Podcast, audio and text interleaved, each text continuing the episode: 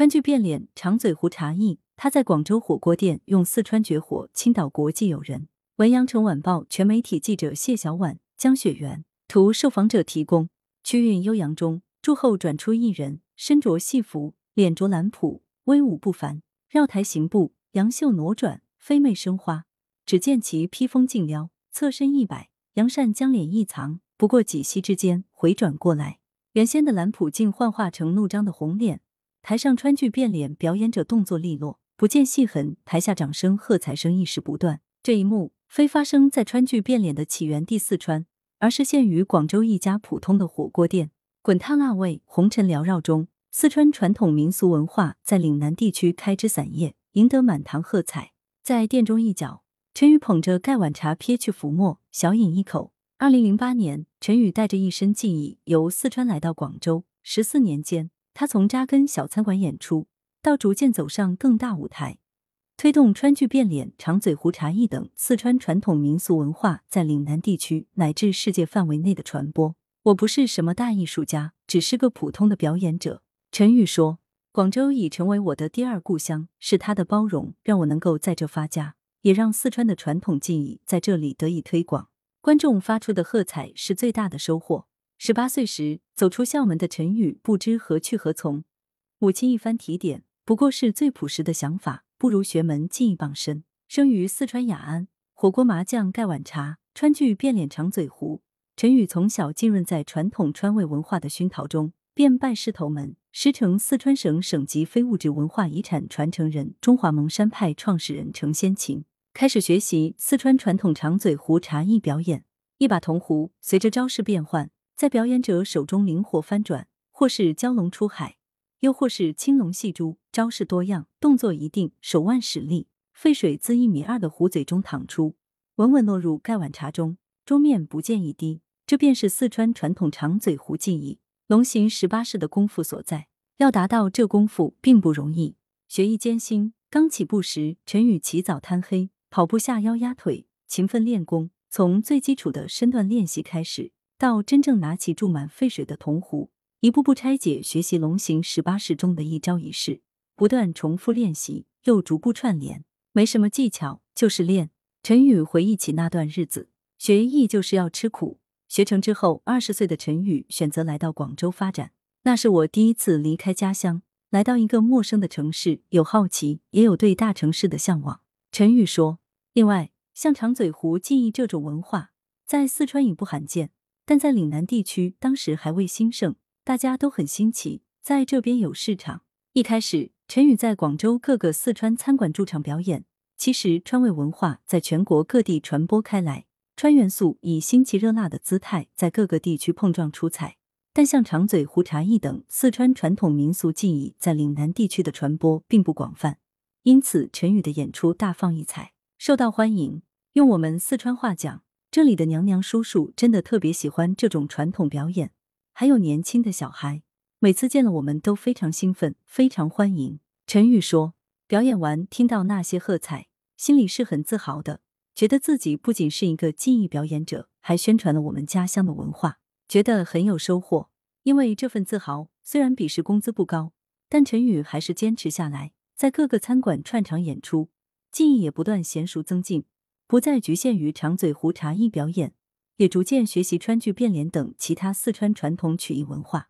异乡人在岭南地区的红火演出，对于陈宇这种带着家乡记忆闯进来的异乡人，广州带着极大的热情接纳了他，使得他的演艺之路一帆风顺。十年前，川菜或者川元素文化在岭南地区蓬勃发展，我们这些传统技艺表演者也顺着这股风扎根下来。陈宇道。最初的舞台并不在高台之上，而是融于川菜的推广，以接地气的表演形式呈现出来。广州这座城市太包容了，一个新的文化进入这里，也能很快被接纳。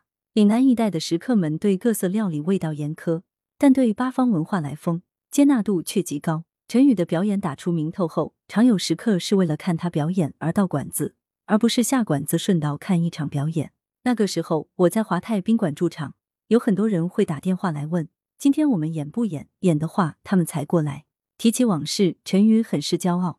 久而久之，我们也有了一些粉丝，都混成熟脸了。他们会经常过来捧场，接待朋友时也会把我们的表演纳入到接待流程中。游转在广州的川味餐馆中，陈宇慢慢摸索总结其中的门道。到广州两年后，他开始组建自己的团队。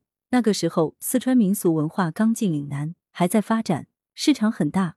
我就琢磨着组建一个团队，让更多从事四川传统技艺的表演者聚在一起。一开始，团队只有两三个人，表演的技艺种类也单一，不像是正经团队，倒像是抱团走场。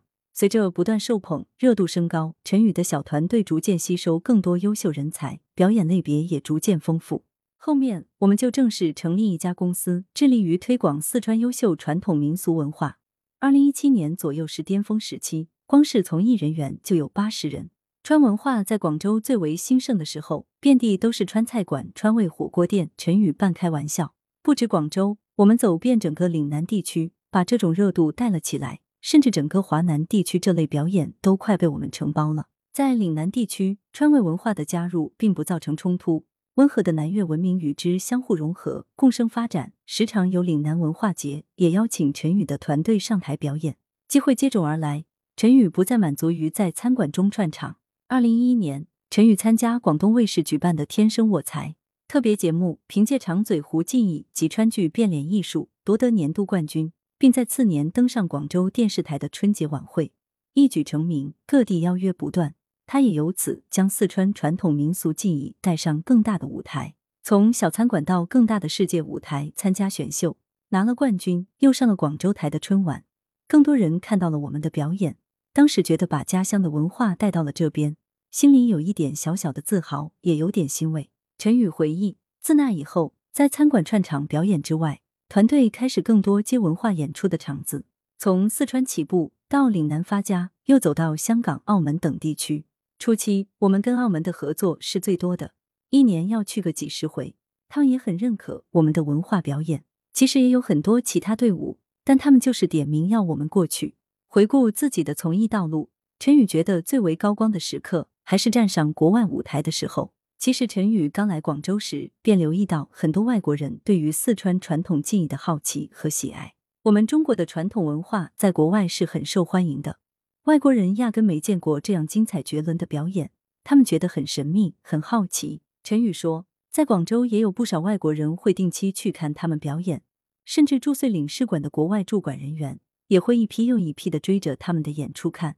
这让陈宇看到一种可能性：或许我们可以到国外去，让外国人看看我们的中国文化。带着一点念想，二零一一年，陈宇带着团队前往阿联酋，在迪拜的中国文化节上进行演出。当时台下就是他们的酋长，我们表演展示的时候，他们非常喜爱我们国家的文化。你站在台上，那种喜悦感是油然而生的。如今的陈宇已退居幕后，更多做策划工作。人到中年，还是想将舞台留给更年轻的人。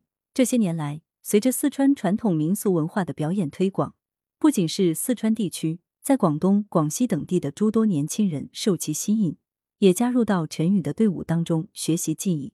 在学成之后，又四散到全国各地，进一步传播川味文化。陈宇收学徒也有自己的标准，不看你有没有天赋，第一点就是看人品。如果品性不端，我是不愿意教的。我们虽然走台串场表演，称不上什么艺术家，但这是我对这个行业的尊重。即使技艺娴熟，演出经历丰富，陈宇却始终把自己定义为一个普通的表演者，一个四川传统民俗文化的传播者。我只是在做一件文化推广的平常事，但越来越多的人被四川的传统民俗文化吸引，更多的年轻人喜爱它并加入其中。说不定这些年轻人不止于传播，未来他们能成为真正的传承者，这对我来说就是更有意义的事情。来源：羊城晚报羊城派，责编：郑宗敏。